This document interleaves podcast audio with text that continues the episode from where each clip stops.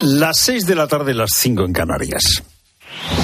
Con Pilar Cisneros y Fernando de Aro, la última hora en la tarde. Cope, estar informado.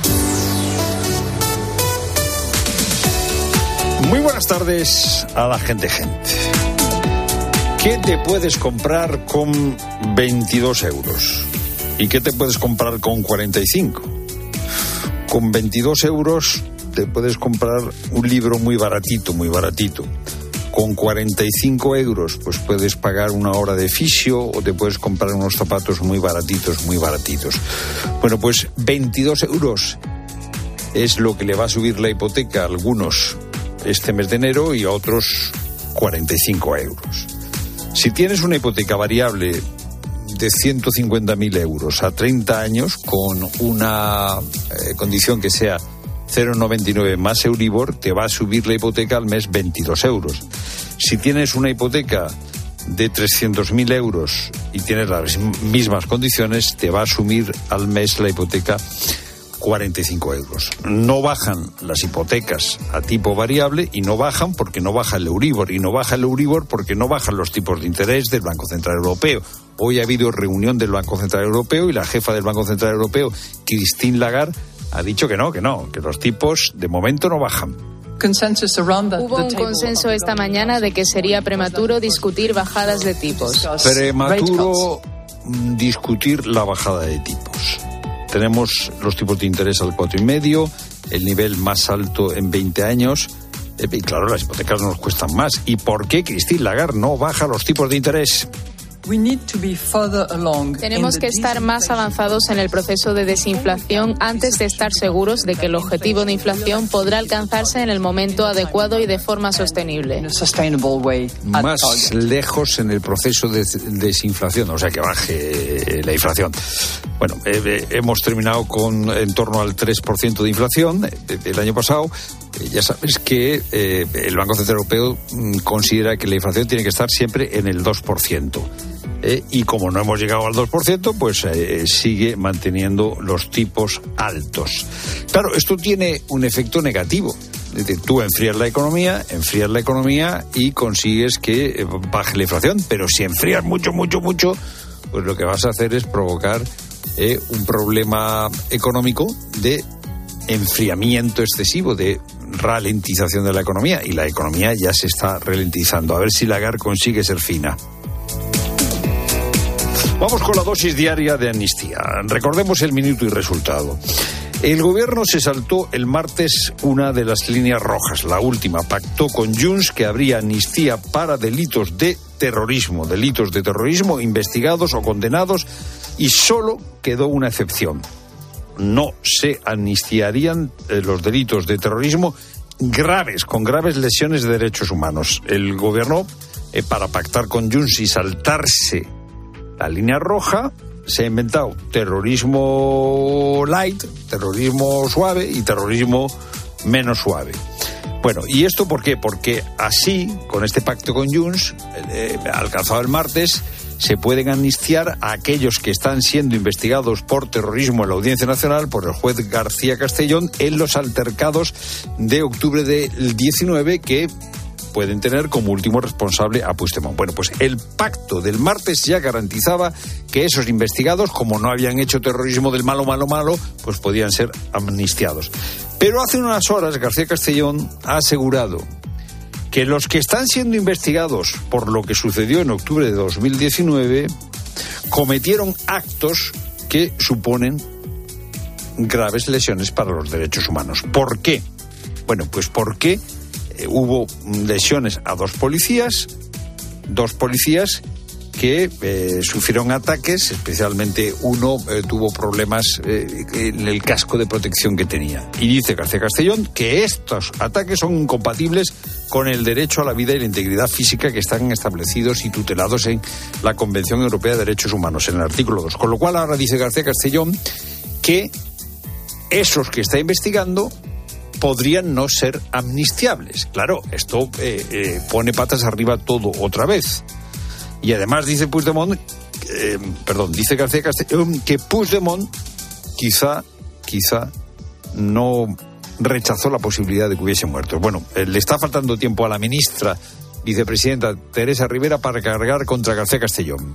Hay algunas personas que tienen cierta querencia por pronunciarse siempre en una misma dirección y en un momento particularmente oportuno. Eso este lo dijo suele uh, salir a colación. Teresa Rivera contra García Castellón, eh, pues hace unos días, ahora puede repetirlo. Claro, el gobierno lo tiene fácil como ya se saltó una línea roja, pues oye, le queda hasta el martes que viene para cambiar eh, la ley de amnistía. Ahora que incluya también los delitos de terrorismo malos, malos, malos, y así se quedan tranquilos los de Junts. Es lo primero, no lo único. Buenas tardes de nuevo, Pilar Cineros. Buenas tardes. Ziv Adok vivió en primera persona el ataque de Hamas el pasado 7 de octubre. Estaba en el festival de música donde los terroristas asesinaron a más de 360 jóvenes. Corrió a un refugio con otras 29 personas. Los milicianos lanzaron hasta nueve granadas dentro del escondite. Murieron más de la mitad. Los cadáveres protegieron a Ziv de la muerte. Es un relato brutal que acaba de contarnos aquí en la tarde. Mi novio, mi compañero de hace siete años, Eliau, fue secuestrado con otras tres personas y después de esto dispararon a todo el mundo en este refugio. Solo estoy viva porque todos los cuerpos cayeron encima de mí. Estuve seis horas con los cuerpos y cuando me levanté vi que a mi sobrino y su novia habían sido asesinados enfrente de mis ojos. Y el constitucional francés censura casi la mitad de la ley de inmigración de Emmanuel Macron. Declara inconstitucionales 35 artículos de un total de 86, como los que endurecen el acceso a prestaciones sociales o la reunificación familiar. Una polémica norma que costó la dimisión a la primera ministra Elizabeth Borne hace poco más de dos semanas. Asunción Serena. El constitucional ha censurado total o parcialmente 32 artículos de los 86 porque considera que no tienen nada que ver con con el objeto de la ley, como esa reagrupación familiar, medidas que había exigido la derecha para votar la ley. También ha censurado otros tres artículos por motivos de fondo, como el que permitía fijar al Parlamento cuotas migratorias. El ministro del Interior se ha felicitado porque, según él, los artículos que quedan son los que tenía la ley que había presentado el Gobierno originalmente. La extrema derecha, por su parte, considera que los jueces del Constitucional han dado un golpe de fuerza, mientras que los conservadores dicen ahora que la única solución que queda es organizar un referéndum sobre inmigración. Y que los niños de primaria o infantil no lleven móviles al colegio, que los alumnos de la ESO no los utilicen en horario lectivo. Son los puntos que recoge la recomendación que ha aprobado hoy el Consejo Escolar del Estado sobre el uso de estos dispositivos en los centros educativos. Ramón Izquierdo, secretario de Acción Sindical de AMPE, la Asociación Nacional de Profesores de Enseñanza para cuestiones de acoso escolar entre iguales o de cara al profesorado, eh, el daño que se puede hacer de estas cuestiones es mayor porque ya los espectadores potenciales o el daño que se puede hacer cuando se difunden imágenes o vídeos a, a más gente, la que está presente en el momento, se hace un daño mucho más grande. En menos de una hora en la linterna de COPE hablaremos sobre dicha recomendación, así como del nuevo plan de matemáticas y de los cambios que están previstos que se produzcan en la EBAU en este año. Será, como te digo, a partir de las 7 de la tarde. Y los ayuntamientos no podrán embargar cuentas en sucursales bancarias fuera del municipio para cobrar multas. Así acaba de fijar una sentencia del Tribunal Supremo. Patricia Rossetti. Para cobrar la multa tendrán que acudir a los órganos competentes de la correspondiente comunidad autónoma o del Estado. El Supremo desestima un recurso del Ayuntamiento de Madrid y confirma la decisión de un juzgado que dio la razón a un particular. El Ayuntamiento había dictado un embargo de 2.000 euros de una sucursal bancaria de Toledo para cobrar 22 multas de tráfico. En base a la ley reguladora de haciendas locales, el juzgado consideró que el Ayuntamiento de Madrid no tenía competencia. Y hoy se cierran los cuartos de final de la Copa del Rey, Luis Munilla. Vamos a conocer el último equipo que estará mañana a la una en el sorteo de semifinales. Sale del duelo que va a enfrentar desde las nueve en el Metropolitano al Atlético de Madrid y al Sevilla, Antonio Ruiz. El Atlético de Madrid busca colarse en las semis de Copa, cosa que no consigue desde la temporada 16-17 y para imponerse esta noche al Sevilla, el Cholo va a poner su once de gala. Tan solo tiene la duda de Molina o Llorente en el carril derecho y arriba, por supuesto, Morata y enfrente un Sevilla de Quique Sánchez Flores en horas bajas con todos los problemas del mundo. El entrenador eh, hispalense no se trae ni a Mariano ni al último fichaje Aníbal. Partido marcado en la previa por el fallecimiento de tres aficionados sevillistas en un accidente de tráfico camino de Madrid para ver el partido. Hoy tiempo de juego comienza a las ocho y media en Cope. En el estadio, por cierto, va a estar el centrocampista belga Vermeeren con el que el Atlético negocia su fichaje. Y otra cita para hoy. En la Euroliga de baloncesto, la reedición de la última final entre Real Madrid y Olympiacos a las 9 menos cuarto. Tiempo ya para la información de tu cope más cercana. Pilar Cisneros y Fernando de Aro. La tarde. Nara Seguros de Salud y Vida te ofrece la información de Madrid. ¿Qué tal? Buenas tardes. 15 grados a esta hora en la puerta de Alcalá. Mañana tiempo primaveral con 20 de máxima. En cuanto al tráfico, un accidente en sentido salida en la 2 en Canillejas. Está cortando el carril izquierdo. Dificultades de entrada además por la 1 en las tablas. A2 Torrejón y cruce con la M30 y A5 Navalcarnero. Complicaciones de salida A1 Alcobendas, A3 Rivas, A4 Butarque y Pinto y A5 Móstoles en la M40 Hortaleza hacia la A2, Coslada A3, Villaverde en ambas direcciones, Pozuelo A5 y Montecarmelo sentido A6. Un hombre de 43 años ha resultado herido grave por quemaduras en el incendio de una vivienda en el distrito de Fuencarral. Los bomberos han sofocado el fuego y han realizado una primera asistencia de emergencia. Escuchas la tarde de Cope con todo lo que te interesa, con Pilar Cisneros y Fernando de Aro.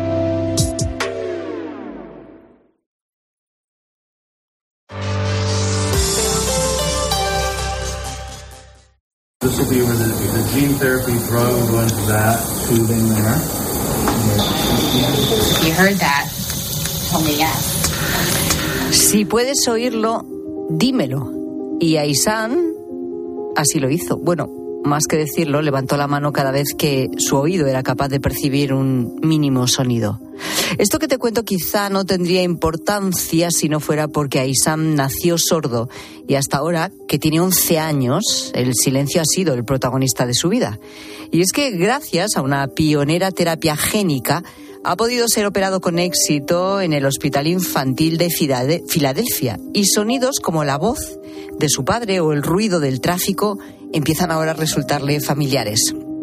Con esto, sin duda, se abre una puerta a la esperanza para los niños que padecen sordera o algún tipo de pérdida auditiva. Para que te hagas una idea, en todo el mundo aproximadamente 34 millones, siendo los genes los responsables de hasta el 60% de los casos.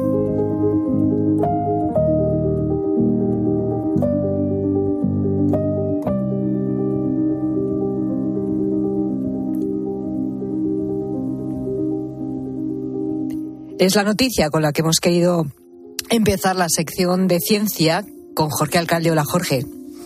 Muy buenas tardes, ¿qué tal? Divulgador científico y yo estoy aquí con la garganta de vez en cuando que me quedo otra vez sin voz.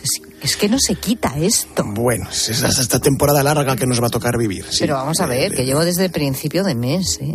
Con el bueno, así estamos muchos, ¿eh? no te creas, pero bueno, es, normal. bueno, esto no es lo importante. Lo importante es eh, eh, lo que estamos contando, ¿no? Esa posibilidad de que niños que nacen sordos en un momento determinado y con esta nueva terapia puedan empezar a oír, ¿no? Porque hasta ahora estaban los implantes eh, cocleares, ¿no? Eso es. Era la única terapia realmente eficaz, conocida, con éxito para algunos tipos de sordera.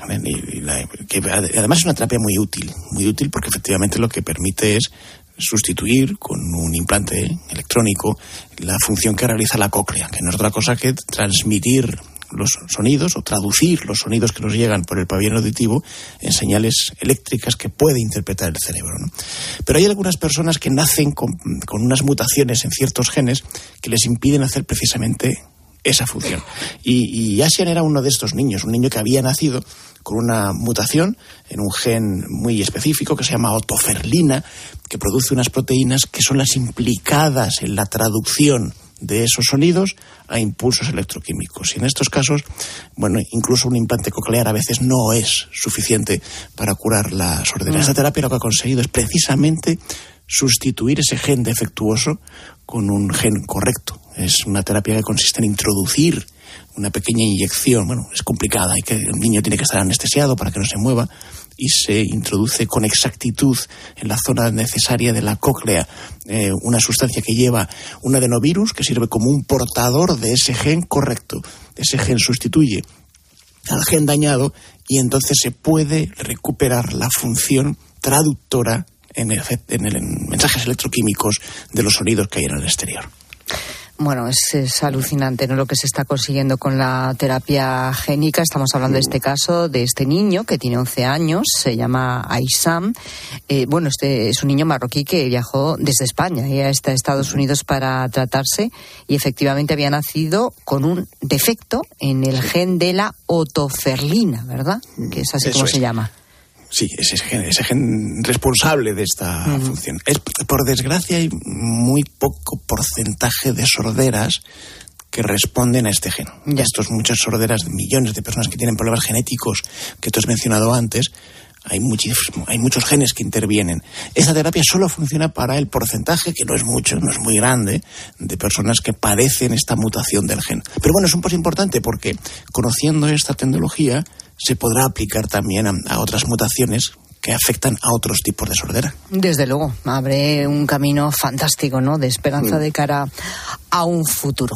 Bueno, em, e, es curioso porque vamos a hablar de una enfermedad que todos conocemos, que muchos hemos pasado, pero que prácticamente en muchos países occidentales estaba eh, erradicada. Pero qué va, qué va. Hay una auténtica epidemia de sarampión en algunos países del norte de Europa.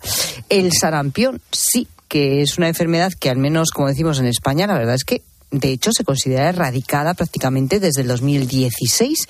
Sin embargo, ha habido un repunte en muchos países europeos y hay una clara advertencia de la OMS al respecto.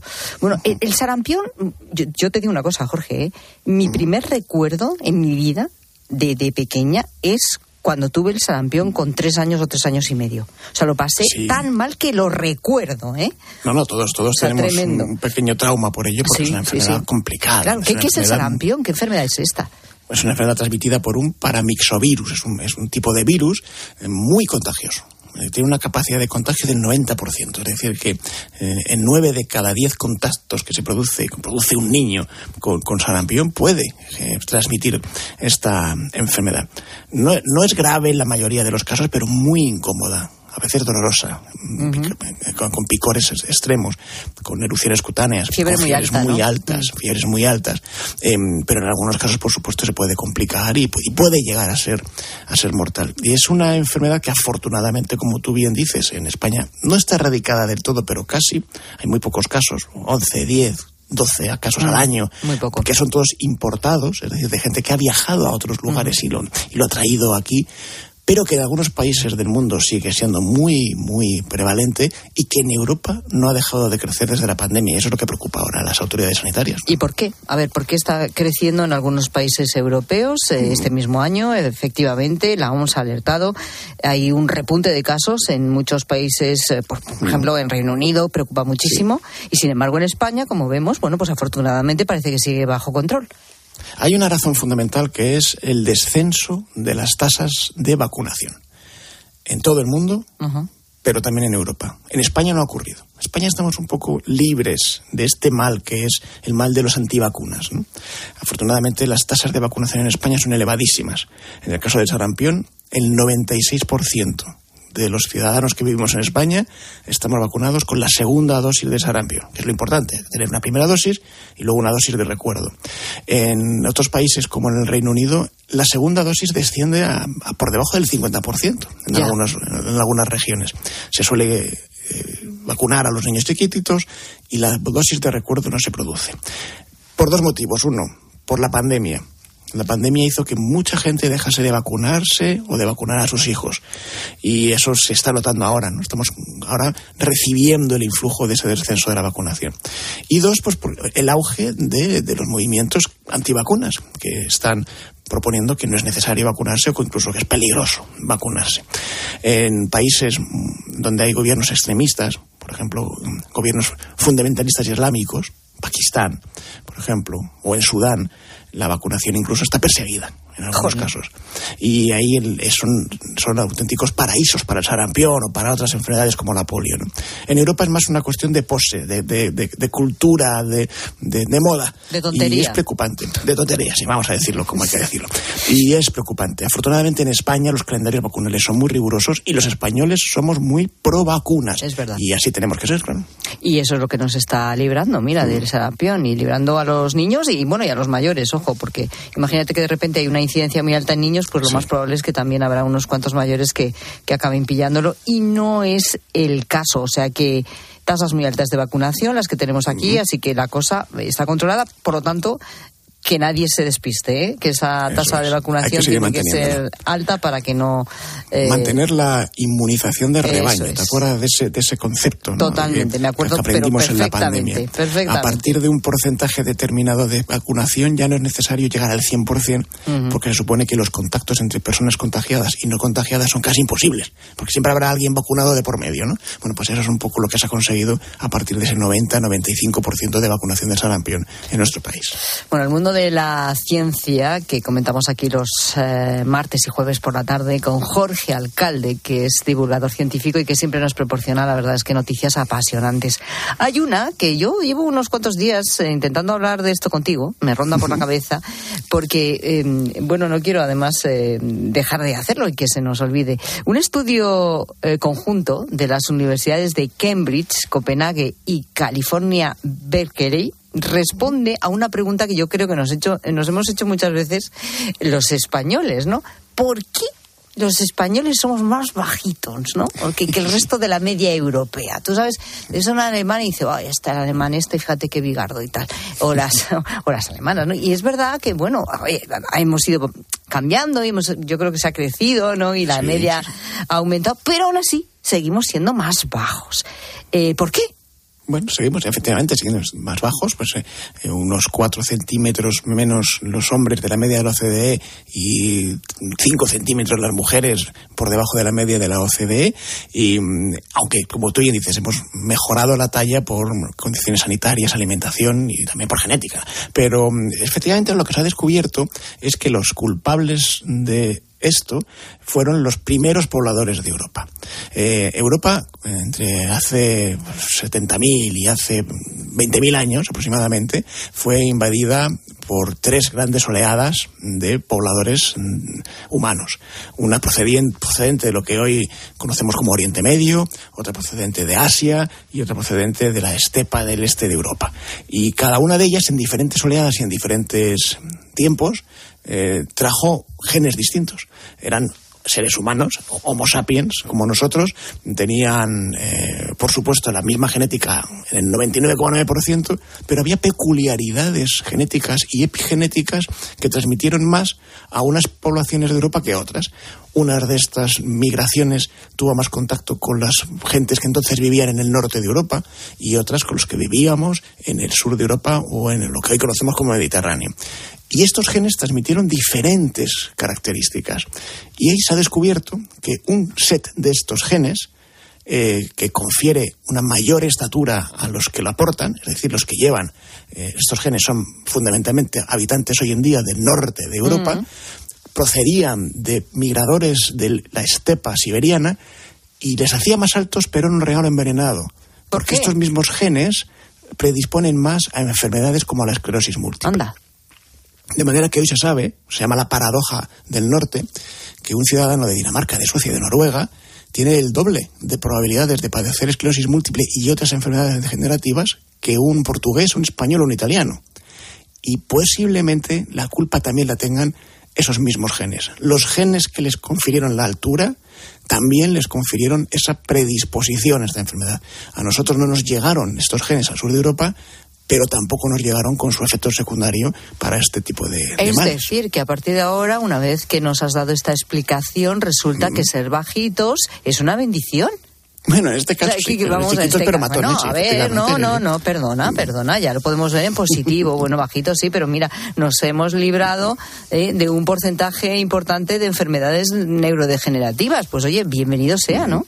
Sí, la verdad que es, es, muy curioso cómo la evolución ha ido favoreciendo la transmisión de unos genes y de otros que no son, en la mayoría de los casos, no es un solo gen y que además no confieren solamente una característica. Todavía tenemos muchos misterios, no sabemos por qué hay, por ejemplo, tiene más intuiciones, ¿no? De por qué hay más intolerancia a la lactosa en, en, China o en África que en Europa. También precisamente porque hubo familias que emigraron con ese gen que producía que podían tomar leche de adultos y eso la hemos heredado los europeos más.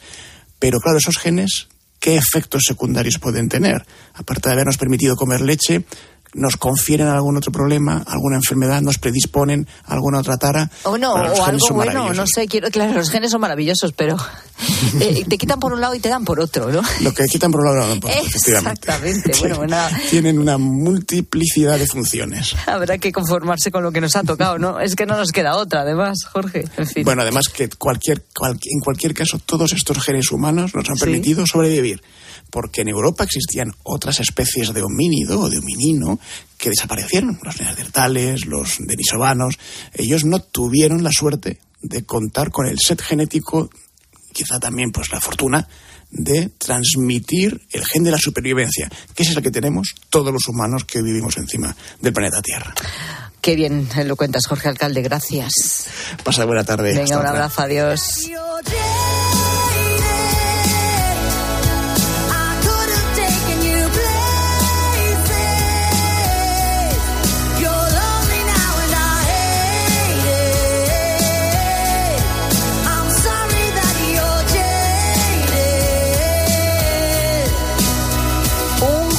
Ha puesto un cartel en el que pone Agradecería que la persona que me robó ayer una garrafa de 5 litros de aceite de oliva me la devolviera. Por problemas en mi brazo, la dejé un segundo en el ascensor, en el ascensor de la finca donde vive, ¿eh? con tan mala suerte de que instantáneamente bajó el ascensor y ya no apareció la garrafa. ¿Qué te parece? O sea, vista y no vista la garrafa en un ascensor. De repente desaparece sola. No, alguien la cogió, claro. Bueno, de esto estamos hablando con la gente, gente esta tarde. Si a ti también se te escapó algo en el ascensor y no lo has vuelto a ver, ¿te ha desaparecido la compra alguna vez? El felpudo, la planta que tienes ahí para El vestido decorar, este que- el vestido que se que te se cayó cayó. del tendedero y nunca más volvió a aparecer. ¿Qué cosas crees tú? Porque es una sospecha, claro. ¿Qué te ha robado el vecino? Es lo que hablamos con la gente, gente. Y eso de dejar los zapatos fuera, en la puerta de tu casa, pues tiene su cosa.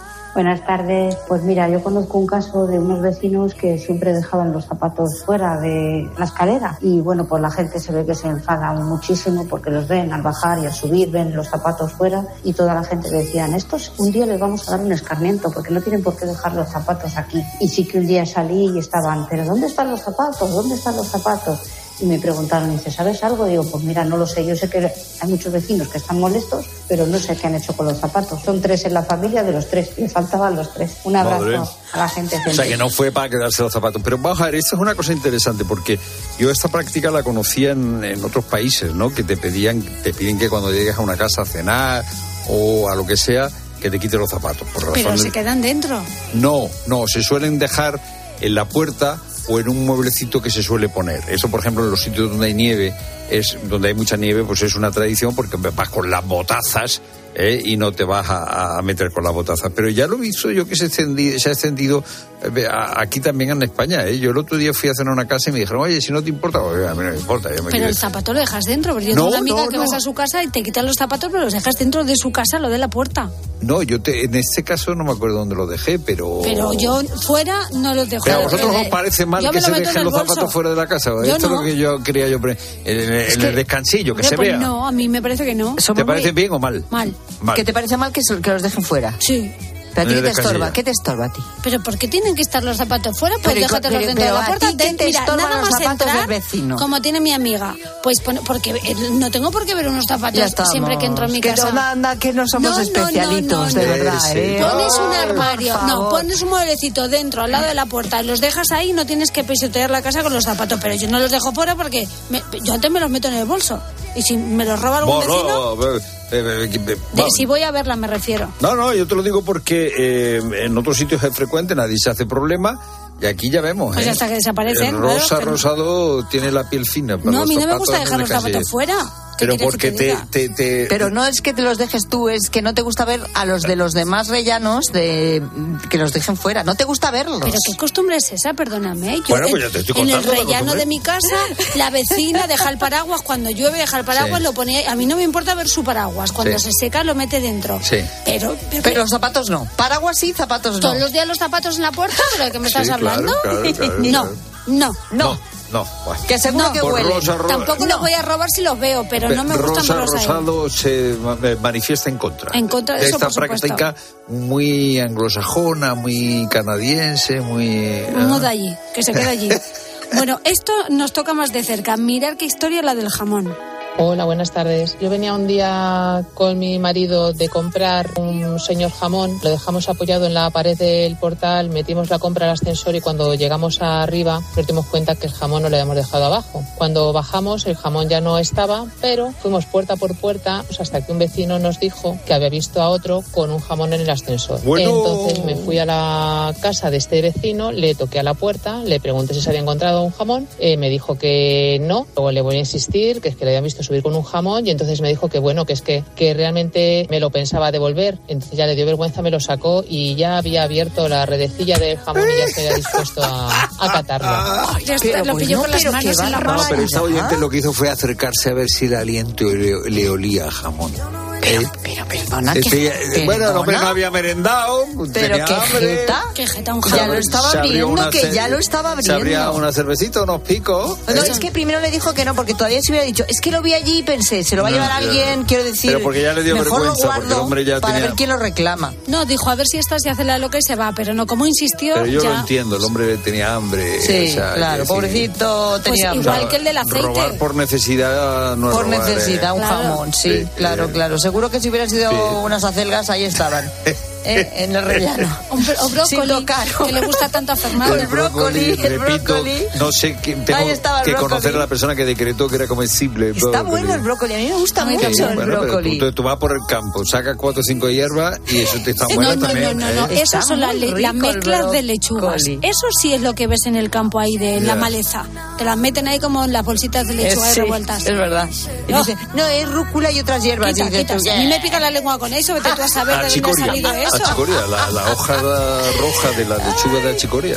Sí, pues sí. A mí la chicoria en el café. Mil veces mejor el brócoli, hombre, por favor. Bueno, en fin, que si alguna vez eh, El jamón, di el algún vecino jamón. se ha Yo distraído lo tenía abierto ya, ¿eh? Sin vergüenza. Eh, y se ha llevado algo que no era suyo, y era tuyo, claro. yo hubiera 60715. entrado en la casa y hubiera dicho, venga, 06. vamos a nosotros a, vamos a compartirlo, venga. 02, sí. Venga, que Sácalo, traigo, yo, venga. que traigo Sí, yo sí. aquí un reserva que tengo en casa jamón, y, jamón. y echamos un ratito.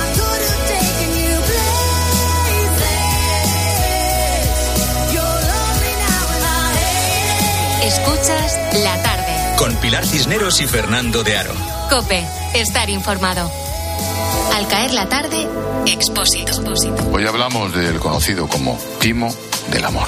¿Cómo actúan estas redes? ¿Qué se puede hacer para evitar esa estafa? Lo mejor es saber algunas historias reales que permitan descubrir la manera de los ciberestafadores del amor para actuar. Mira, te cuento el caso de Blanca. y enseguida se puso a hablar conmigo y ya ahí detectó que yo entraba en el perfil de persona vulnerable en ese momento. Blanca asegura que ese perfil falso que estaba detrás fue capaz de construir un personaje que encajaba perfectamente en el tipo de hombre perfecto para ella. De lunes a viernes, de 7 de la tarde a 11 y media de la noche, en Cope encendemos la linterna. Con Ángel Expósito. Estas llamadas son incidencias reales. No sé qué pasa, me, me está entrando agua por el techo. El calentador que no funciona. No hay luz y se me está descongelando todo. En estos momentos, ¿qué seguro de hogar elegirías? Mafre, la aseguradora de más confianza en España. Ahora, con la facilidad de pagar mes a mes. Soy Manel de Carglass. Con las heladas, el agua que se acumula en el interior de un impacto puede congelarse y agrietar tu parabrisas. Por eso, no te la juegues. Si tienes un impacto, mejor pide tu cita llamando directamente a Carglass o en nuestra web. Carglass cambia, Carglass repara. Te lo digo o te lo cuento. Te lo digo. Sigue subiéndome el seguro del coche, aunque nunca me han multado. Te lo cuento. Yo me voy a la mutua. Vente a la mutua con cualquiera de tus seguros. Te bajamos su precio, sea cual sea. Llama al 91 555 5555. 91 555 5555. Te lo digo, te lo cuento. Vente a la mutua. Condiciones en mutua.es. Último domingo de enero, Jornada Mundial de los Leprosos. Cada año esta enfermedad afecta a más de 200.000 personas. 20 euros pueden curar a un leproso. Ayúdanos a terminar para siempre con la lepra. Envía tu donativo a la Asociación Amigos de los Leprosos Raúl Fulero, calle Marqués de Santana 20, 28004 Madrid. Teléfono 91 531 5300. Hoy la lepra tiene curación. Necesitamos tu ayuda. Escuchas la tarde. Y recuerda, la mejor experiencia y el mejor sonido solo los encuentras en cope.es y en la aplicación móvil. Descárgatela. Bienvenidos a otra dimensión de cruceros con Royal Caribbean y Viajes El Corte Inglés. Aprovecha la salida desde Barcelona del barco más grande de Europa, Oasis of the Seas. Reserva con hasta 300 euros de descuento, niños gratis y los mejores espectáculos incluidos. Consulta las condiciones de tu crucero Royal Caribbean en Viajes El Corte Inglés. Mira qué tomates. Tomates rosa de la reina. ¡Qué pintaza! Pero si no son rojos, son rosas. Claro. ¿Has visto qué grandes? Para toda la familia. ¿Son nuevos? ¿Qué va? Son tomates antiguos. Buenísimos. Ya. ¿Y son de...? De Motril, Granada. Tomates rosa de la reina. De Hortícola Guadalfeo. Los especialistas en tomates. Comparte la sorpresa. Comparte el sabor. UMAS. Mutua especialista en seguros para el sector educativo. Ofrecemos una solución integral para los colegios y guarderías. Daños patrimoniales, responsabilidad civil accidentes de alumnos, más de 1.400 centros ya confían en nosotros. Visítanos en umas.es. UMAS, más de 40 años de vocación de servicio. Al caer la tarde, Expósito.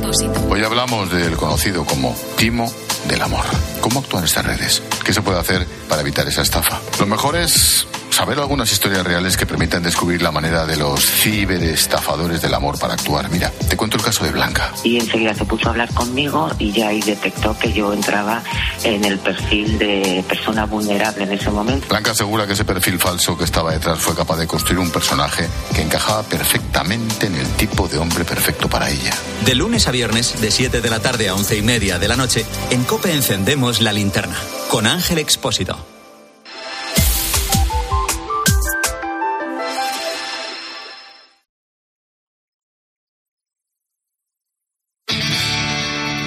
Pilar Cisneros y Fernando de Aro. La tarde.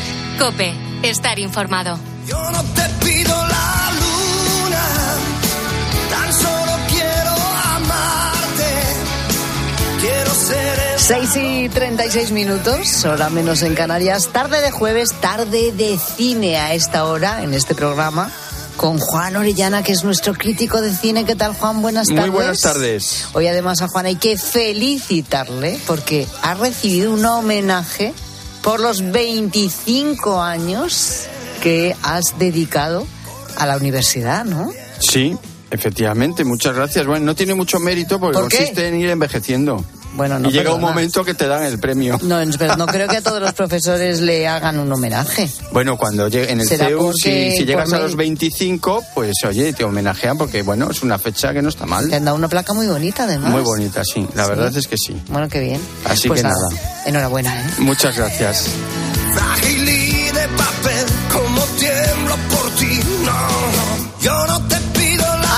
Cine que nos vamos y empezamos con una película muy emotiva con Pierce Brosnan en la piel de un anciano. Se titula El último soldado. Es el aniversario del día D. Un veterano huye de la residencia para reunirse con sus compañeros en Francia. Vivimos con fantasmas. Ninguno lo hemos olvidado, pero quizás podríamos perdonarnos.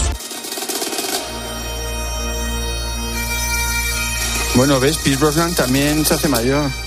Y También, también, sí, sí, ya, ya lo he visto, em, que la vas viendo en las fotos, en Instagram, claro. Es que el tiempo pasa para todos. Para todos. Pues mira, es una historia bonita. A ver, no es muy original, no es ninguna obra maestra, pero es una película muy grata para ver en familia.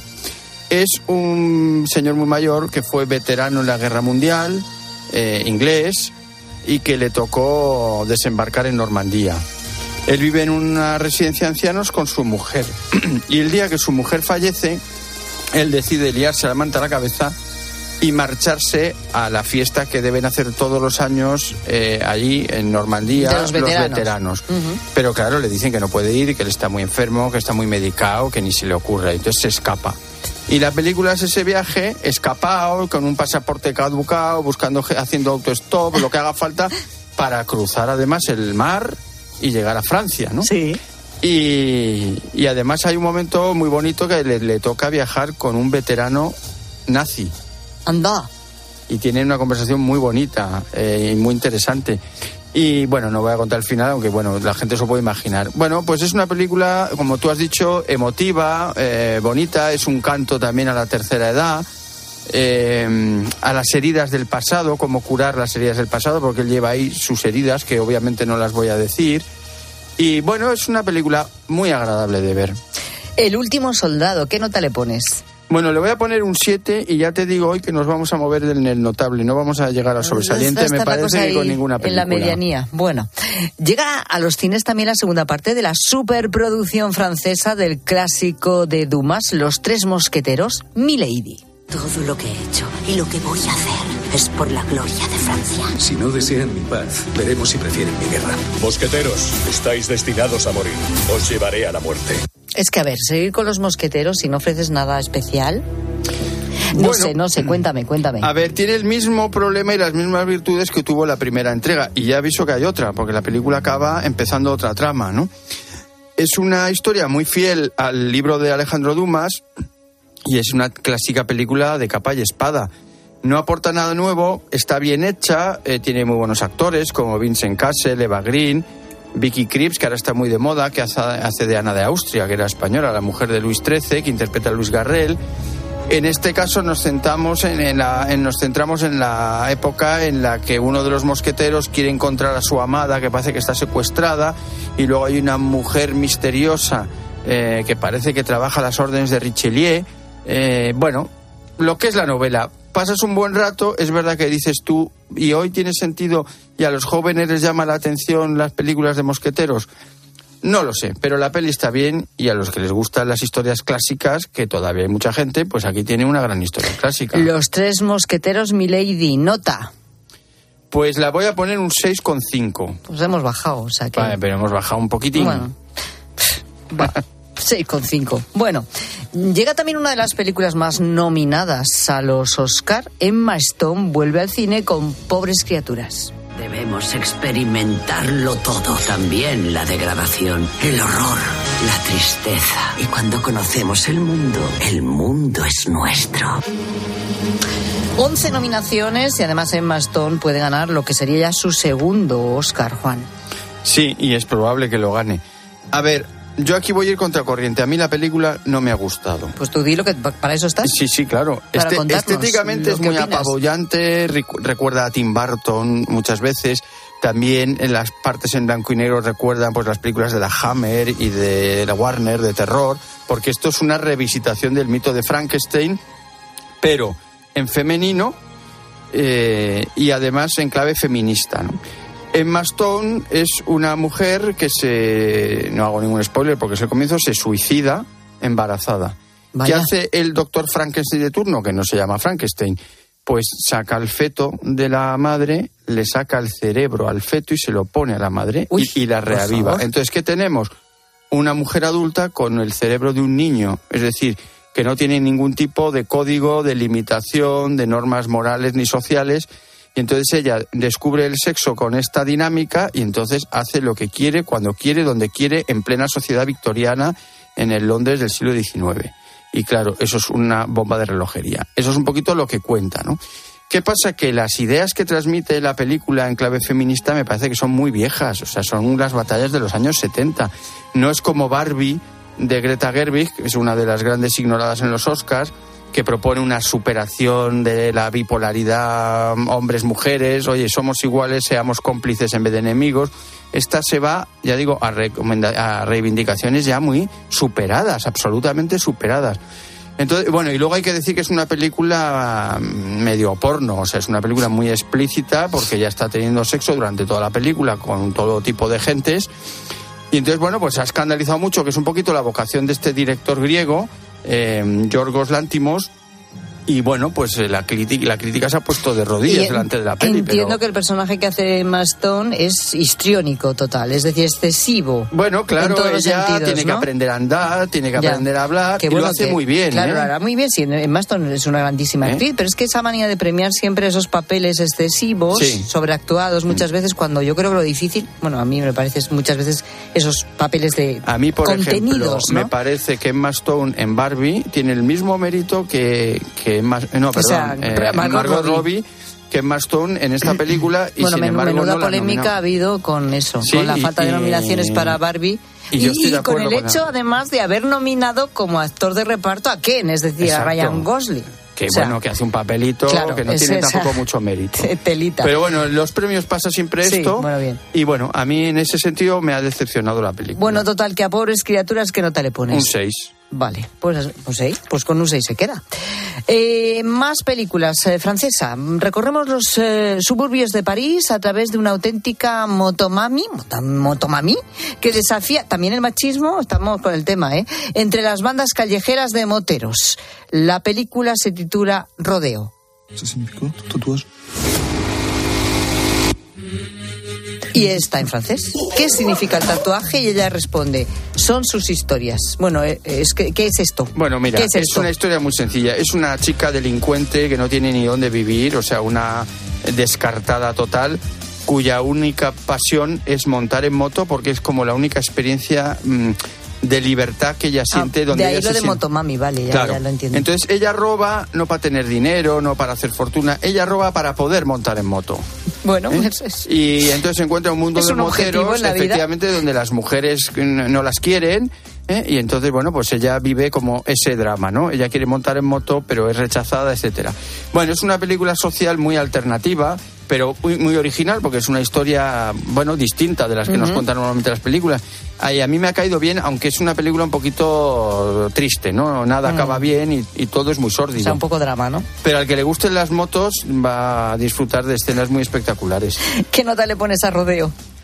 Pues nos mantenemos en el 6. Con... No, habíamos bajado al 6, pues Eh, subimos al 6. bajado al 6. Pues subimos al 7, 6,5. 6,5, 6 y... 6,5. Ah, esta es tu manera de puntuar. Como la Sí. anterior le hemos dado un 6, a esta la subimos Sí, sí, medio sí, punto. porque esta me, me ha Vale. gustado más que la otra. Venga, pues sí, queda hecho. 6,5. Bueno, en 13 podemos ver buen cine y nos propones La Evasión. Ralph, es un alto. Oh, jefe. No me vengas con historias. ¿Para qué quieres la arena?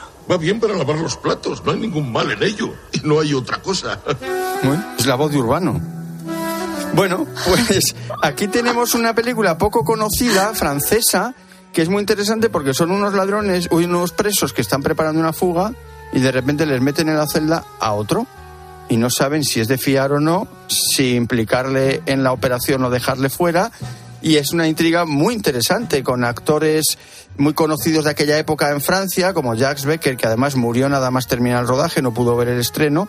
Y podemos disfrutar de esta joyita, ya digo, muy desconocida, mañana, viernes, como a las nueve y media de la noche, en el programa Classics que presenta José Luis García.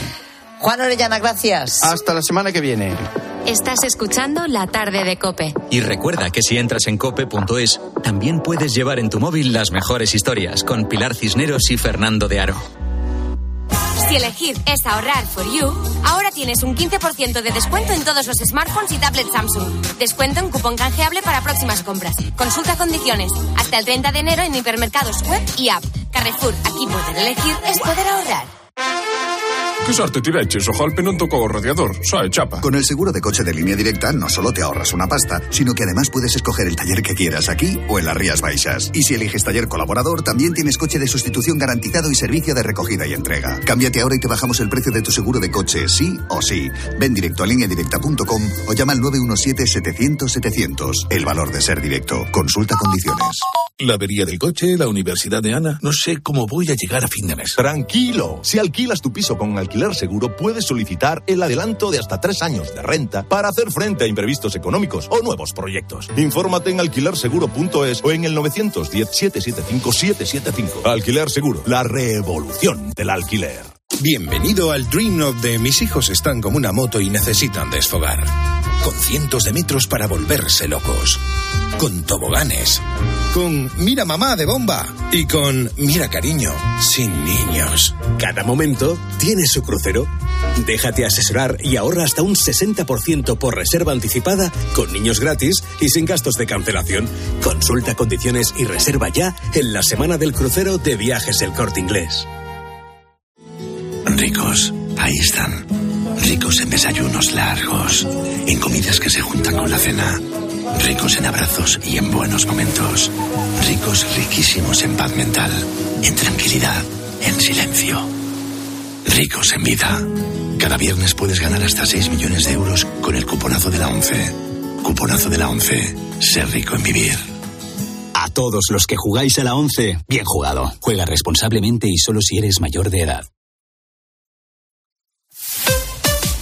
Escuchas la tarde. Y recuerda, la mejor experiencia y el mejor sonido solo los encuentras en cope.es y en la aplicación móvil.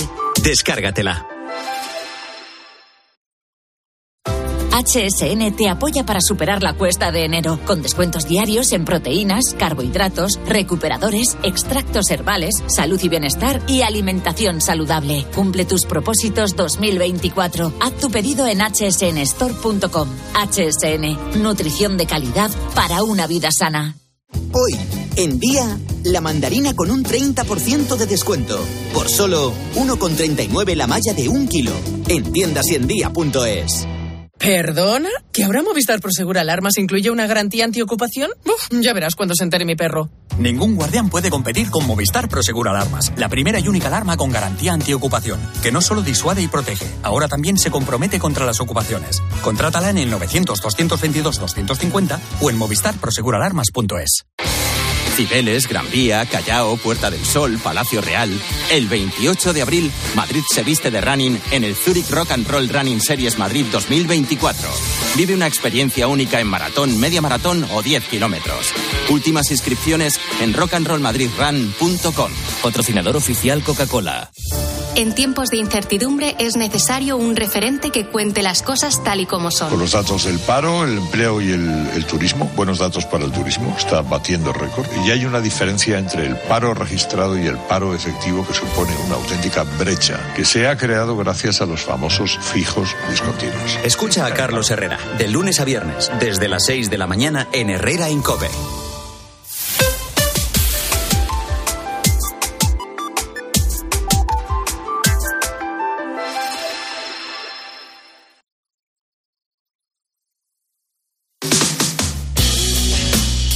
Cisneros y Fernando de Aro. La tarde. Cope, estar informado.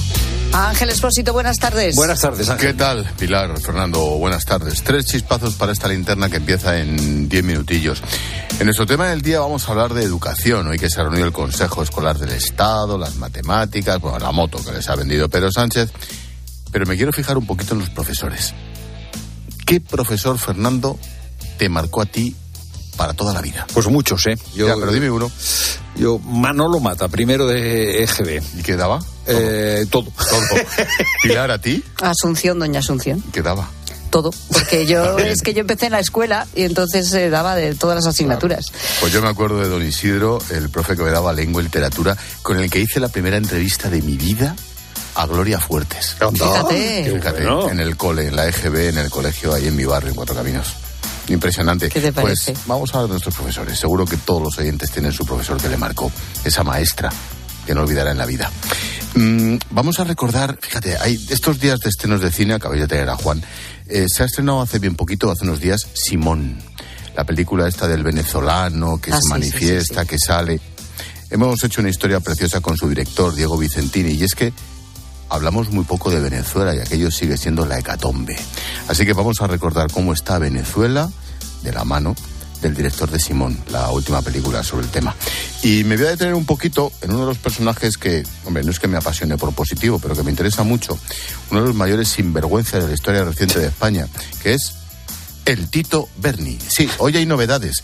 Lo último que publica ABC es que recibió dos de sus chiringuitos 180.000 pavos de ayudas públicas. Se dice pronto, ¿eh? Pregunta. ¿Os imagináis cuántas tertulias, cuántas portadas, cuántos telediarios hubiera ocasionado un Tito Berni del Partido Popular, por ejemplo? Amiga, pues se nos está olvidando el pájaro este, es uno de los mayores golfos de la historia. Pues me voy a detener un poquito en Tito Berni, vamos a recordarle. Te escuchamos, Ángel. Desde, el, desde el cariño. Adiós. ya te veo. Adiós.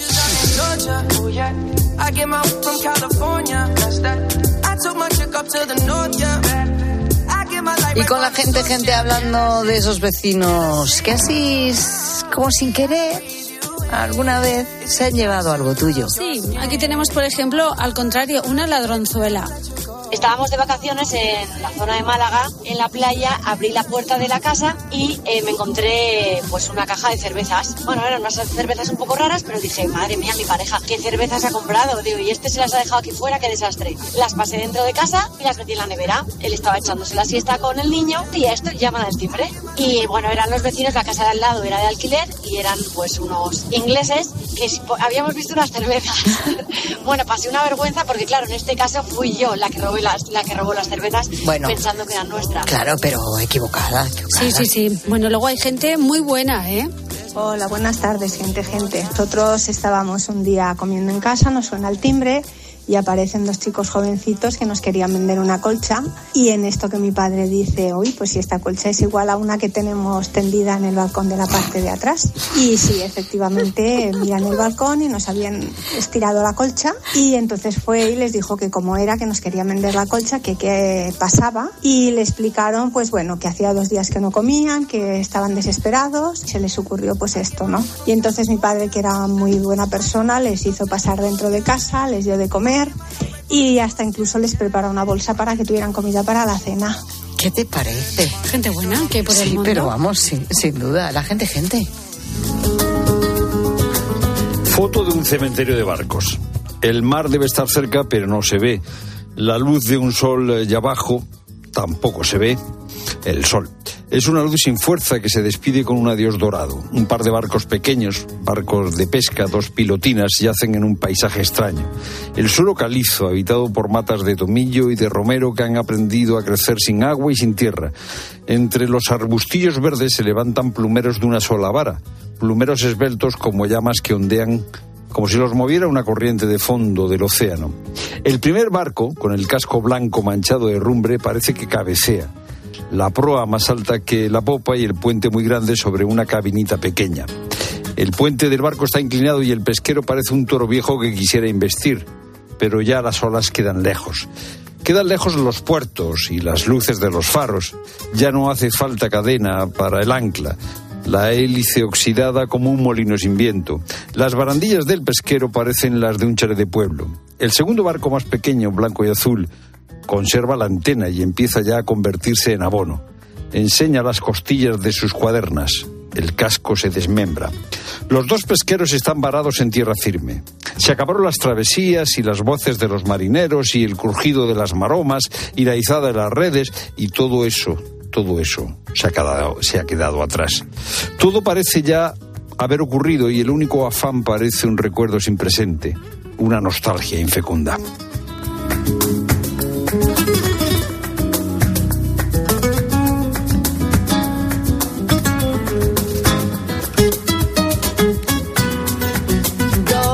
Minutos para las siete, cae la tarde, la radio sigue, llega ya la linterna con Ángel Espósito.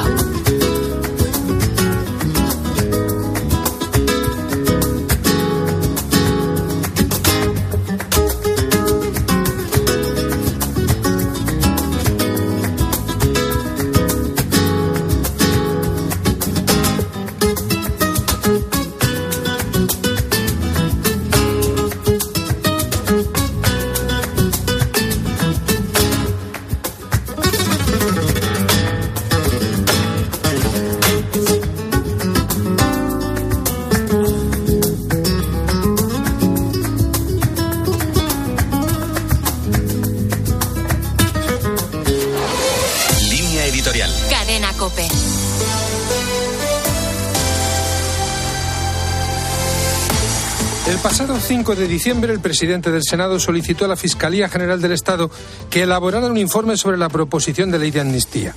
Pese al retraso en responder a la petición, parecía que el Ministerio Público elaboraría ese informe. Pero ayer, en su discurso de toma de posesión, el fiscal general Álvaro García Ortiz dio algunas pistas acerca de cuál iba a ser su proceder. Dejó claro que el órgano que él representa debe hacer gala de neutralidad porque se trata de un órgano independiente del gobierno. Su misión no es la de tomar posiciones públicas sobre asuntos políticos y mucho menos la de condicionar las actuaciones de los 2.690 fiscales en activo. No soy un comentarista, dijo ayer el fiscal general. Hoy, una vez había tomado posesión, ha hecho saber que su decisión es no elaborar informe alguno. Se alegan razones de forma y se aclara que el Ministerio Público solo puede emitir informes sobre proyectos de ley, no sobre proposiciones. El Ministerio Público no es competente, añade, y no existen antecedentes. El fiscal considera que pronunciarse sobre el lawfare o la amnistía es emitir valoraciones políticas. Con toda seguridad, no es la opinión política del fiscal general lo que al Senado de España le interesa. Lo que el Senado solicitó al Consejo Fiscal es un documento que no es vinculante, pero sí de extrema relevancia y que el fiscal general no debería vetar. Si los españoles han decidido que la mayoría en la Cámara Alta sea del Partido Popular, no es problema de la Fiscalía. Y si el esquema institucional español permite que la Cámara Alta utilice todos los recursos legales a su alcance para llegar a las últimas consecuencias, la Fiscalía no debe impedirlo, sean cuales sean los resultados.